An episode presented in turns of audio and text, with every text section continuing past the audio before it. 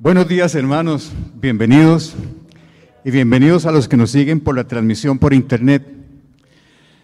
Hoy parece ser un día de enorme gozo para, para muchos aquí, en especial para mí. Eh, comparto el gozo de don Jorge, de su bisnieta, linda la chiquita. Pero hoy para mí es un día muy especial y también es un día de gran gozo para mí, por dos razones. La primera por el inmenso e inmerecido favor que me presta Dios de poder predicar su palabra. Y segundo, porque tengo a mis hijos aquí conmigo. En esta segunda banca está mi familia y por internet está mi esposa y mi hija menor que están fuera del país. Y eso para mí es una enorme bendición. Quiero dar gracias a Dios por eso.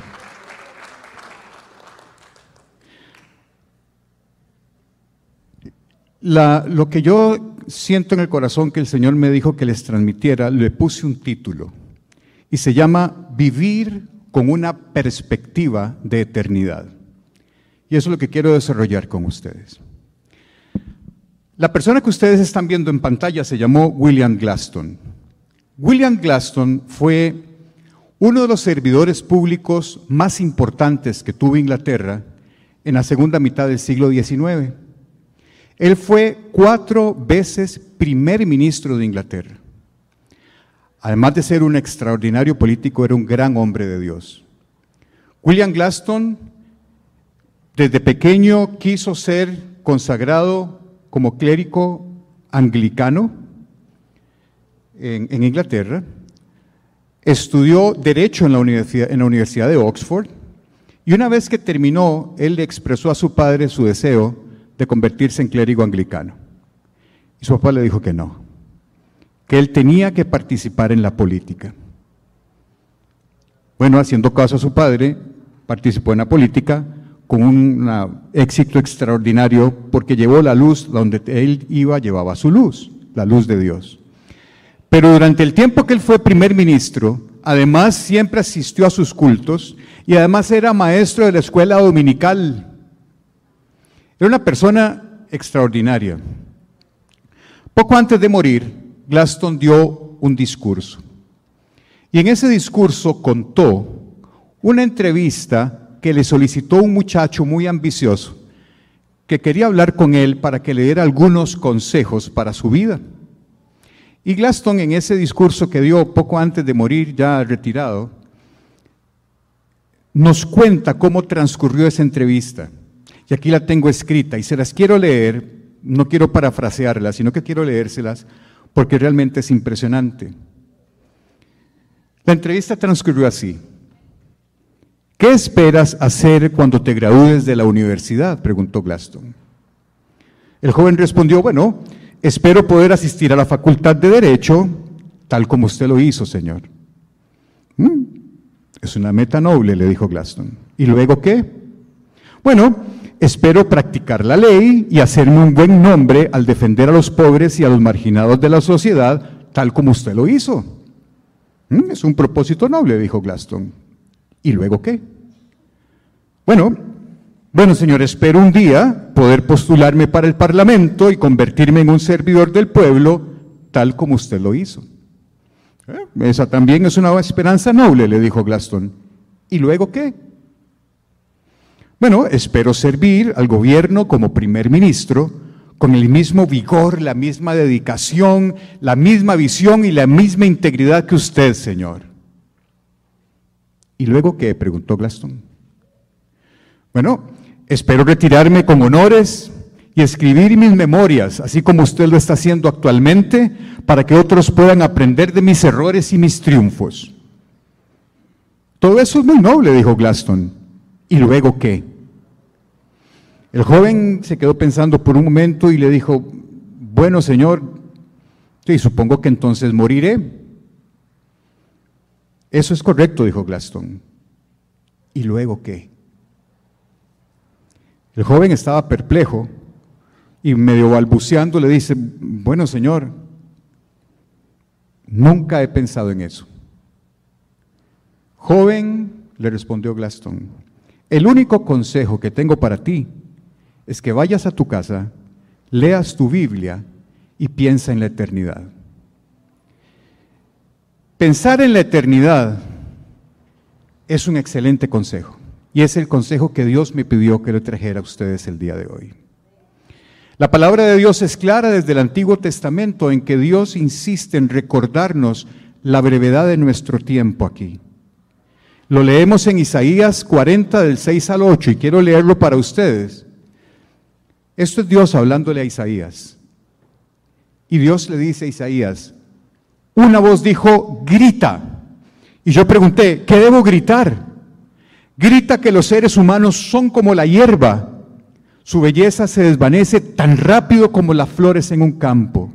La hierba se seca y las flores se marchitan bajo el aliento del Señor. Y así sucede también con los seres humanos. La hierba se seca y las flores se marchitan, pero la palabra de Dios permanece para siempre.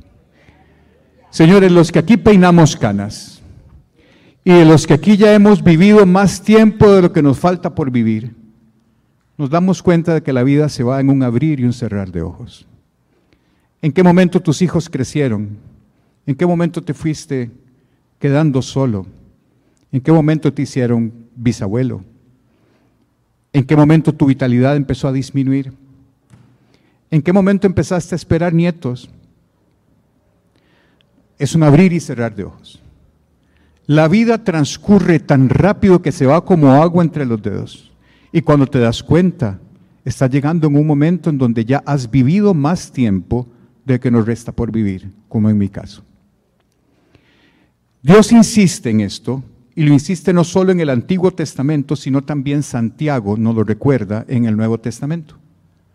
Santiago nos dice, ¿cómo saben que será de su vida el día de mañana? La vida de ustedes es como la neblina al amanecer, aparece un rato y luego se esfuma. Y él les digo a ustedes, señores, la vida transcurre así, transcurre muy rápido. Y hemos olvidado una cosa muy importante. Este cortito tiempo de vida que nosotros tenemos aquí en la tierra es muy cortito, pero es sumamente importante. ¿Por qué? Porque depende de cómo usted viva aquí, usted va a definir cómo va a vivir allá. De las decisiones que usted tome aquí, va a depender su eternidad. ¿Qué hizo Cristo? Dios es su infinita misericordia, la única forma en que nosotros pudiéramos tener de nuevo una comunicación, una relación restablecida con Dios, era que alguien pagara el precio del pecado. Ninguno de nosotros, ningún ser humano podía haber logrado pagar el precio de nuestro pecado delante de Dios.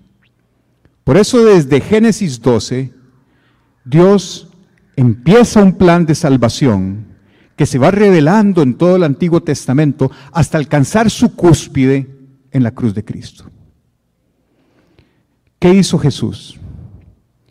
Jesús subió voluntariamente a esa cruz, sin pecado, por amor, para que toda la ira de Dios que debía haber caído sobre nosotros, Jesús al abrir los brazos en la cruz fue un pararrayos de la ira de Dios. Él recibió el castigo que nosotros demerecíamos. Y gracias a eso, hoy Jesús nos da la posibilidad de que una vez pasado este periodo cortito de tiempo, tengamos la posibilidad de acceder a una vida con Dios. Si Jesús no hubiese hecho eso, esa ruta estaría cerrada. Pero no solamente Jesús nos trae salvación, no solamente Jesús sustituyó nuestro pecado clavándose Él en la cruz, no, no solamente hizo eso, que ya de por sí es extraordinario lo que Jesús hizo en la cruz por nosotros, sino que además nos enseña cómo debemos vivir aquí para acceder allá. Yo soy el camino, la verdad y la vida. Nadie viene al Padre si no es por medio de mí. Esto a veces a nosotros se nos olvida. Mucha gente vive sin esa perspectiva de eternidad. Este tiempo de nosotros, ¿cuál es la esperanza de vida en nuestro medio? 75, 85 años. Es un tiempo corto y lo desaprovechamos porque no estamos viviendo con la mirada puesta en las cosas del cielo, sino que el mundo nos gana. Y pensamos que lo que aquí tenemos y hacemos es lo único que existe. Y esta es la antesala de una vida eterna que Dios nos promete junto con Él a través de Jesús.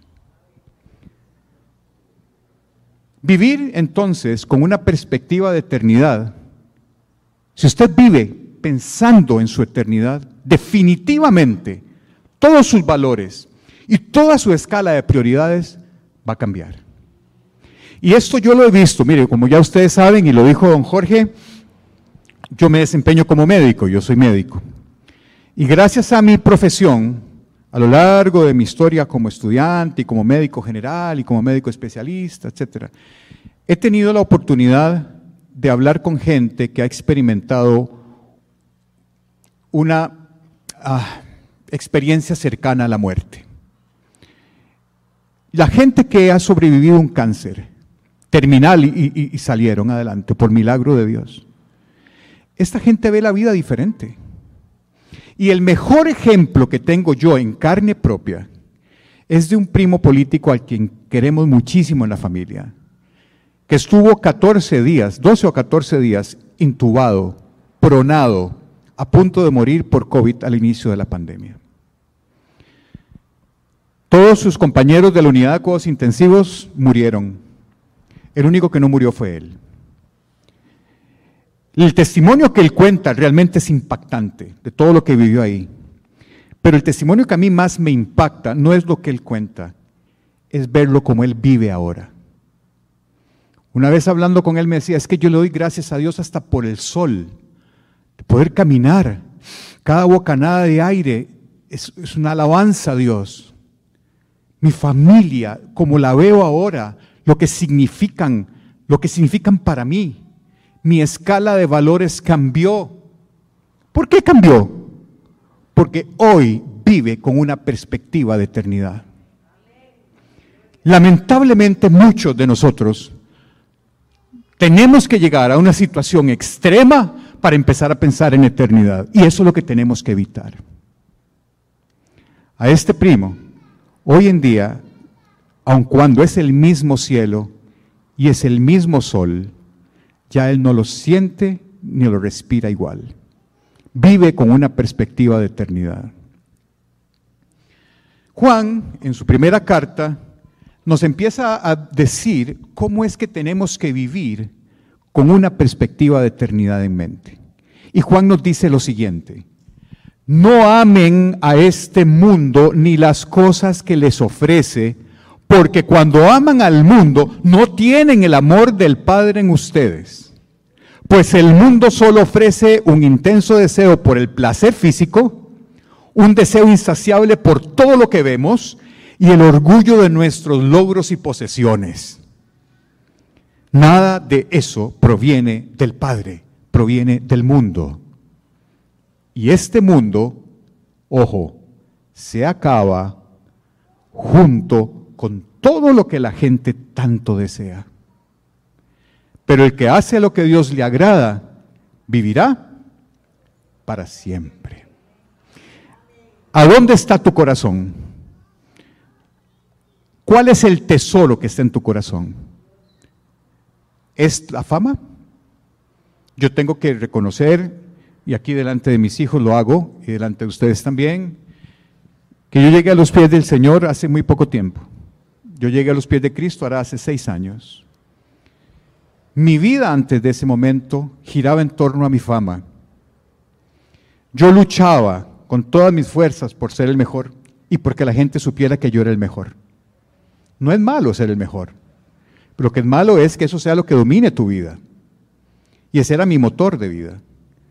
Yo luchaba porque la gente se diera cuenta de que yo era bueno, de que yo valía, de que yo era el más carga, el que operaba más bonito, el que yo luchaba por fama. Ahí estaba mi corazón. Pero también hay gente que su corazón está en el dinero, en las riquezas materiales. O hay gente que su corazón está dominado por sus posesiones. Y permítame aclararles una cosa. No estoy satanizando ni el dinero, ni las posesiones, ni la fama. Porque Dios quiere bendecirte y prosperarte. El dinero que usted tenga, Dios te lo ha dado para que usted lo administre y lo administre bien. Y tenga seguridad en su casa, y tenga alimento para su familia, y tenga sustento para cuando usted llegue a una edad madura. Perfecto, eso lo bendice Dios. Sus posesiones Dios se las ha dado. Que usted tenga deseo de tener una casita, bendito sea el Señor y oro para que así sea. Porque el Señor los quiere prosperar. Pero eso no debe ocupar el centro de su corazón. Usted no puede alabar las bendiciones, tiene que alabar a quien bendice, que es diferente. Entonces, no amar las cosas de este mundo lo que significa es que no sustituya a Dios de su lugar. Dios es el proveedor. Dios es quien te bendice. No, no alabe las bendiciones, alabe al que bendice. Eso es no amar las cosas del mundo. Cuando usted vive con una perspectiva de eternidad, usted tiene claro de dónde vienen las cosas. ¿A quién hay que rendirle honor, culto y alabanza? A Dios.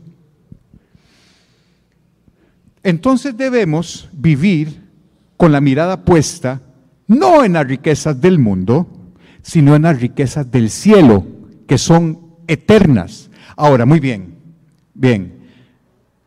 Vean lo que nos dice Pablo.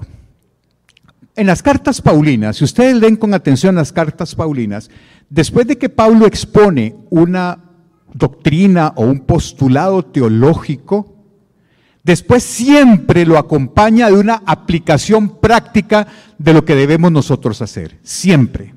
En todas las cartas de Pablo es así.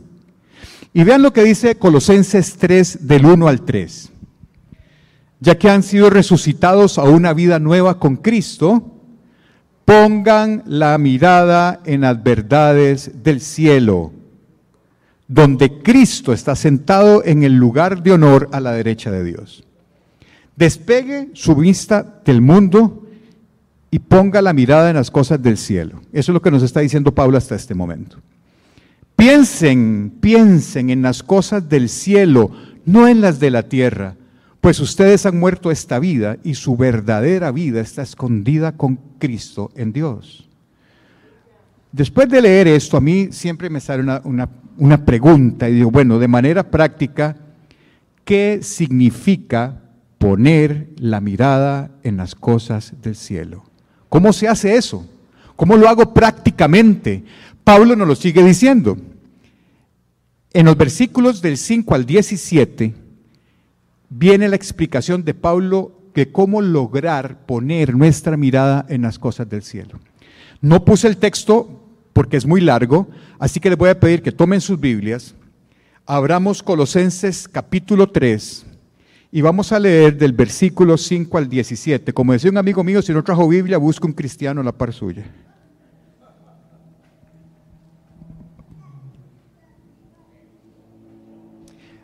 Voy a hacer un comercial porque aquí tengo un gran amigo mío que está aquí y me honra su presencia, mi querido amigo Raymond. Me encanta verlos con Biblia de papel. Sé que las Biblias hoy en día son muy fáciles de tener en el teléfono y tienen muchas versiones y búsqueda de palabras y cosas muy bonitas. Pero si usted tiene una Biblia de teléfono y en este momento vamos a leer Colosenses y le llaman de la casa de que se le está quemando el pan, hasta ahí llegó la unción. La Biblia de papel te permite estar concentrado en lo que Dios te está hablando a través de la palabra. Utilicen el teléfono cuando ustedes estén estudiando individualmente un texto y quieran buscar coincidencias, quieran buscar palabras eh, especiales. Pero señores, la Biblia de papel, tráiganla siempre. Listos todos, voy a leerlo. Yo la Biblia que tengo a mano, la versión que normalmente uso para enseñar es la nueva traducción viviente. Eh, así que voy a leerlo en la nueva traducción viviente para ustedes. Pero me pueden seguir la lectura, Colosenses 3 del 5 al 17.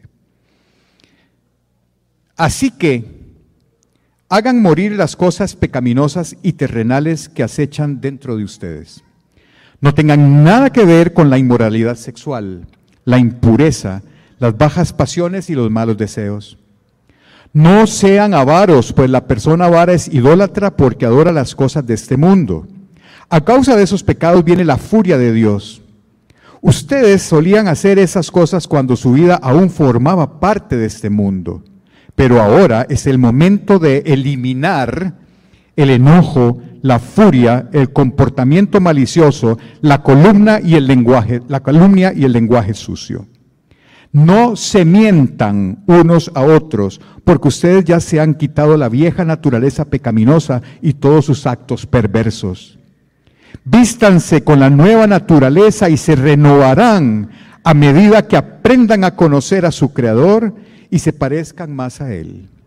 En esta vida nueva, no importa si uno es judío o gentil, si está o no circuncidado, si es inculto, incivilizado, esclavo o libre.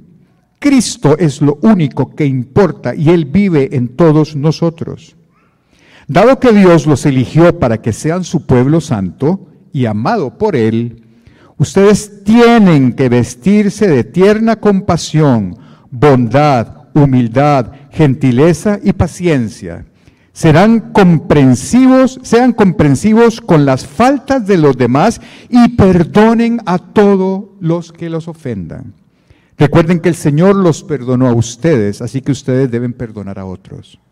Sobre todo vístanse de amor, el cual nos une a todos en perfecta armonía, y que la paz que viene de Cristo gobierne en sus corazones, pues como miembros de un mismo cuerpo, ustedes son llamados a vivir en paz y sean siempre agradecidos. Amén. Hay, en este texto tan largo, hay doce cosas prácticas que Pablo nos dice que debemos vivir si tenemos la mirada puesta en las cosas del cielo. Y se las voy a leer mueran al pecado, nos dice morir al pecado, a la inmoralidad sexual, a la impureza, a las bajas pasiones, a los malos deseos. Dos, no sean avaros porque el avaro pone las cosas del mundo por encima de Dios. Avaricia no solamente se refiere a ser agarrado de la bolsa. Ser avaro es ser avaro con el tiempo que le dedicamos a Dios y que le dedicamos a nuestros hermanos. No sean avaros con Dios. Eliminen la furia, el enojo, el comportamiento malicioso, la calumnia y el lenguaje sucio. Señores, voy a seguir leyendo las doce, pero les quiero hacer una pregunta desde ya.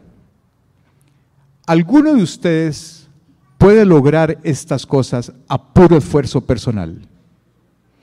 Eliminen el enojo. ¿Cuántas veces nos enojamos al día? La furia, el comportamiento malicioso, el hablar mal de alguien, el mandar un, post que habla mal de otra persona porque es vacilón. El enojo, la furia. Cuatro, no mentir. No mentir. Miren, no hay mentiras blancas. Mentira es mentira. Si ustedes tienen hijos y son el teléfono y ustedes no tienen que contestar, no quieren contestar, no le digan al hijo, dígale que no estoy están mintiendo. Y son mentiritas, pero no existen ni mentiritas ni mentirotas, existen mentiras. Y Pablo nos dice, no mientan. Podemos lograr eso en nuestro propio esfuerzo. Revestirnos de la, de, la, nueva identidad en Cristo significa tener tierna compasión por los demás, tener bondad, humildad, gentileza y paciencia. Quiero saber si realmente nosotros podemos hacer eso solos. Si usted está una fila en el banco, una hora, se cae el sistema y le dicen tiene que esperar otra hora más, empieza uno a despotricar, empieza a hablar malas palabras, empieza a decir cosas, empieza a... ¿ah? Son cosas normales del día a día. Y Pablo nos dice, así no es como Cristo se comporta y así no es como ustedes tienen que comportarse. ¿Lo podemos lograr nosotros solos? Ser comprensivos con las faltas de los demás. Ay, ay, ay. Perdonar a todo el que nos ofenda.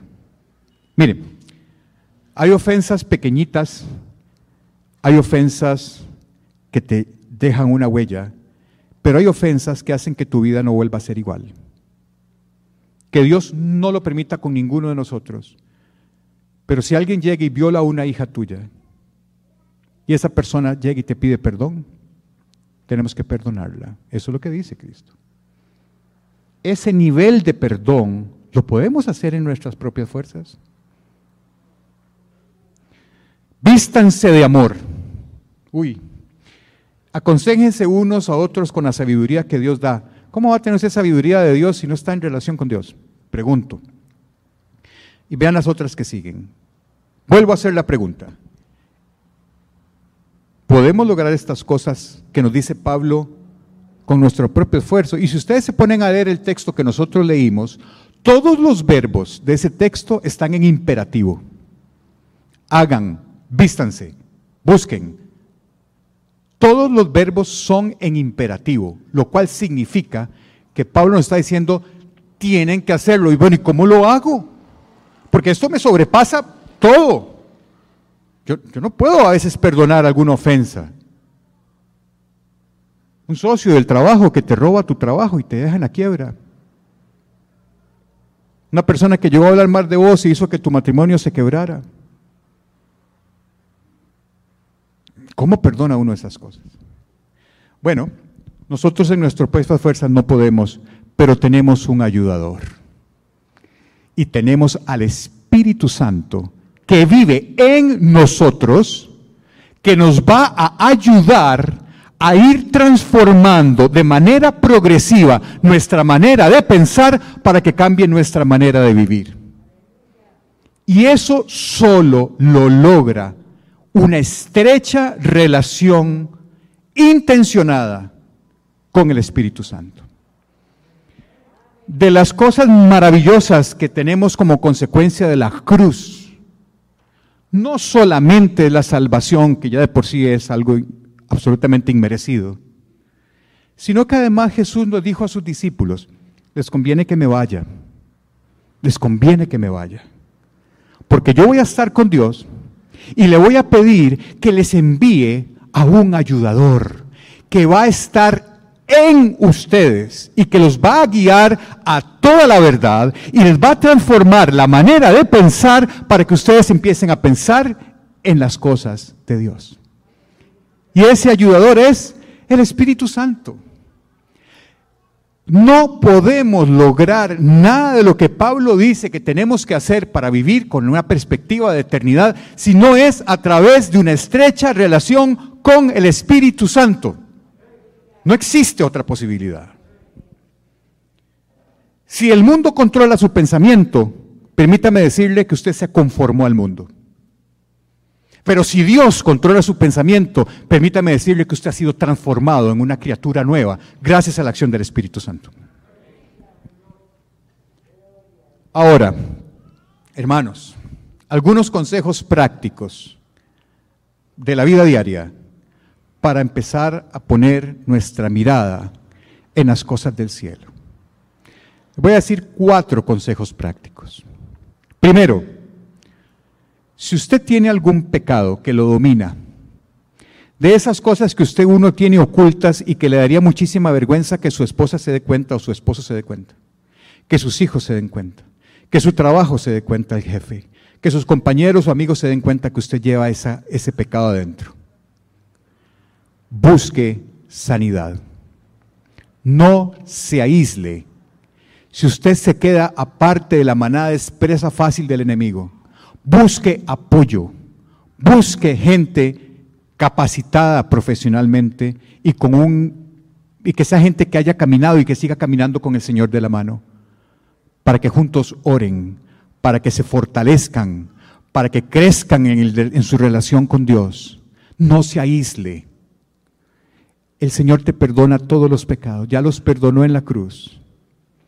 Pero necesitamos tener la valentía suficiente para hacer introspección, realmente ver cómo estamos, pedirle al Señor perdón con una actitud de arrepentimiento y buscar intencionalmente sanidad para que ese pecado no los domine más, como me pasó a mí. Segundo, sean generosos. No estoy hablando de generosidad económica necesariamente, que también es necesario, pero sean generosos con qué? Con su tiempo, con ayuda a los demás, con, comprometerse en una causa ministerial, que su servicio a Dios sea evidente, porque eso les traerá un gozo y una cercanía con el Espíritu Santo que no se experimenta individualmente, no se experimenta individualmente. Tercero, tenga intimidad con Dios. J.C. Riley decía que el inicio de, ¿cómo es que dice él? El, inicio de la caída de un cristiano se da cuando abandona la oración privada. No dejen de orar. Jesús, el Hijo de Dios, vivió una vida de oración. ¿Cuánto más nosotros necesitamos estar en oración? Como dice la palabra, métase en su cuarto, cierre la puerta, doble rodillas y dedique a estar con el Señor. Van a aprender que con el paso del tiempo es el mejor momento del día. Yo normalmente oro en las madrugadas, en las mañanas, y cuando no lo hago, ese día para mí es diferente. Oren, tengan tiempo de intimidad con Dios, tiempo de calidad, tiempo de dedicarse a oír música de alabanza, a alabarlo y a escuchar su voz. Una vez le preguntaron a la madre de Teresa de Calcuta que cómo hacía ella para orar tanto tiempo, porque ella oraba horas de horas. Y entonces ella contestó, bueno, le preguntaron, ¿qué es lo que usted hace? Bueno, de yo hablo con Dios. Ajá. ¿Y qué más? Escucho. ¿Cómo escucho? Sí, escucho. Yo hablo con Él, me presento con Él, lo alabo, lo bendigo, le presento mis necesidades y me quedo callada y oigo su voz. La voz de Dios está escrita aquí y el Espíritu Santo te va a hablar. Es cuestión de darle espacio. Y como le pasó al profeta en la cueva, Dios a veces habla en susurros y hay que ponerle atención para poder escucharlo. El estudio de la palabra y la oración continua son las dos herramientas que van a hacer que el Espíritu Santo empiece a tomar fuerza en usted y usted va a empezar a sentir la presencia del Espíritu y la transformación gradual que se va a dar de su mente. Cuando la Biblia habla de transformaos, la palabra original en griego es metamorfo. Y metamorfo es metamorfosis. Y el mejor ejemplo de la metamorfosis lo encontramos en la naturaleza, en el gusano que se convierte en una mariposa. Metamorfosis es un cambio de esencia. Es una transformación total. No es una modificacióncita, no son extras. Es una transformación de su esencia en otra cosa.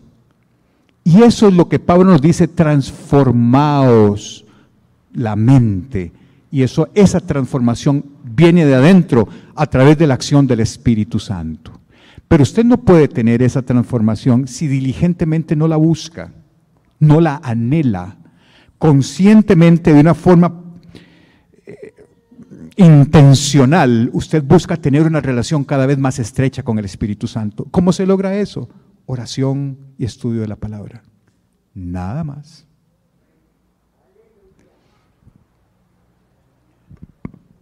Para todos aquellos que anhelamos vivir con la mirada puesta en las cosas del cielo, hay promesas de Dios.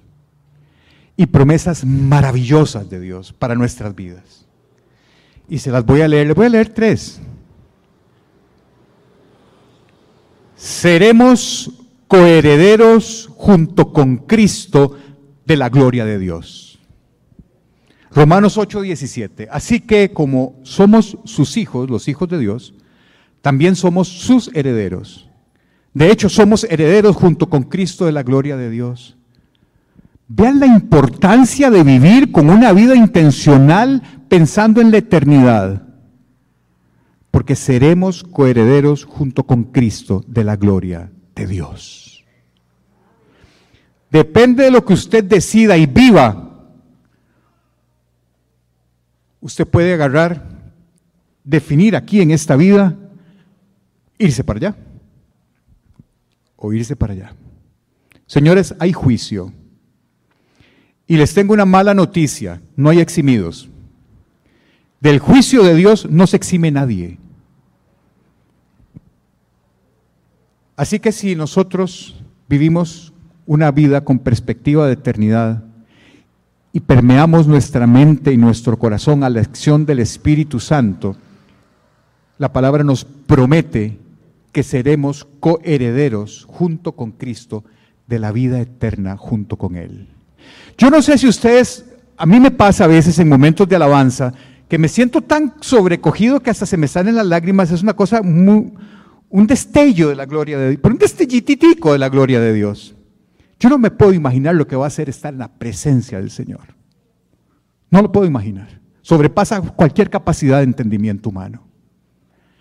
Segunda promesa para los que viven con una perspectiva de eternidad. Nos ayuda a soportar el sufrimiento presente.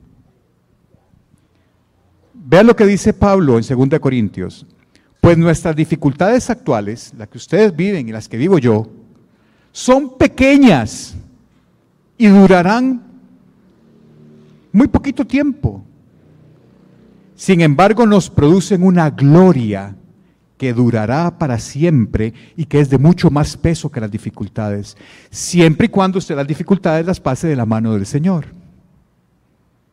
Pero las dificultades, dice Pablo, son pequeñas y Pablo está escribiendo desde la cárcel. ¿eh? Las dificultades son pequeñas y son pasajeras. Pero si usted las sabe vivir de la mano del Señor, producirán un peso de gloria con el que vas a vivir tu eternidad. Y por último, recibiremos recompensas en el tribunal de Dios. Como le digo, va a haber juicio. Pero si usted ha sido una persona que ha vivido con la mirada puesta en las cosas del cielo, buscando una relación íntima con Jesús, con el Espíritu Santo, dejando transformar su mente a la mente de Dios, al final el mismo Jesús te va a alabar.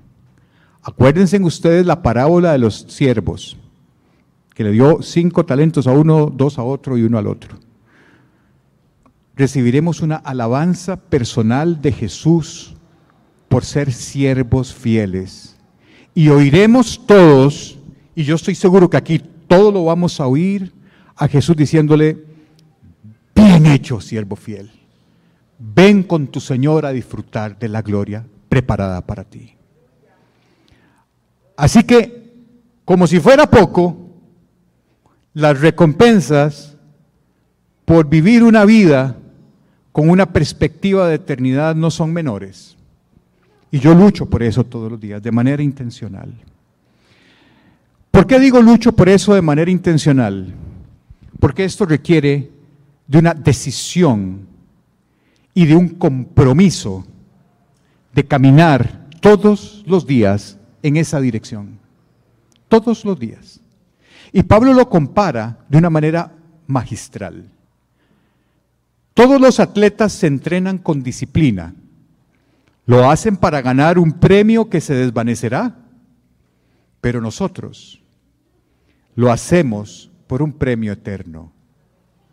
Ustedes conocen a Usain Bolt. ¿Alguien ha oído hablar de Usain Bolt? Usain Bolt es el velocista en 100 metros más rápido del mundo.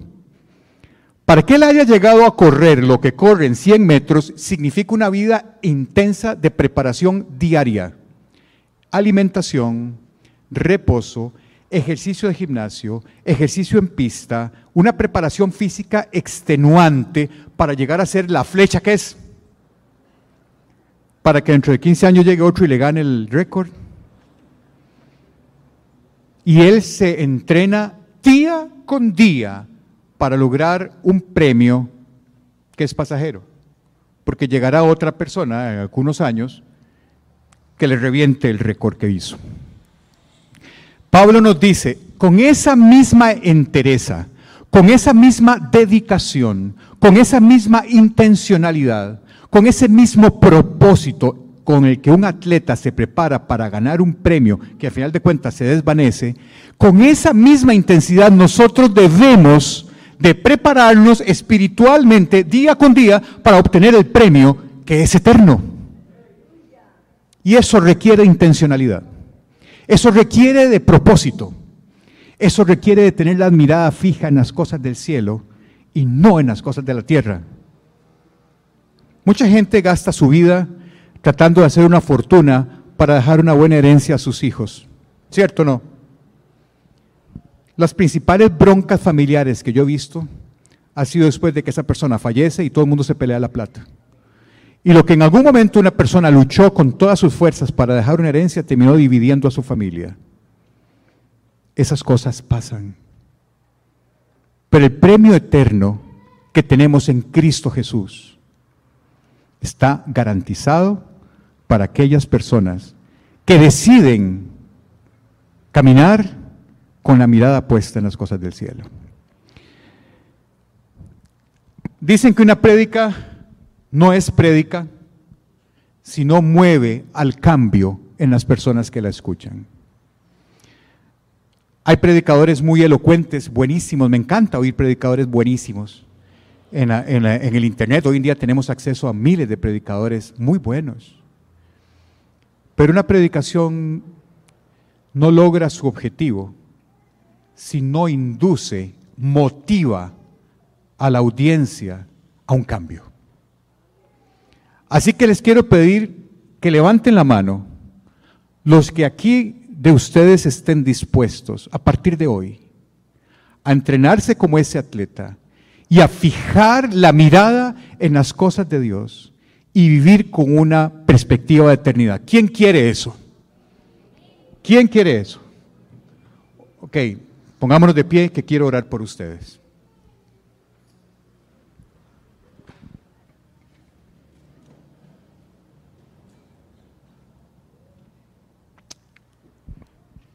Padre, gracias Señor por este momento de intimidad contigo. Gracias Señor porque sé que tu palabra nunca regresa vacía y cumplirá el propósito para el cual fue dada. Hoy oro por mis hermanos, Señor intercedo por ellos.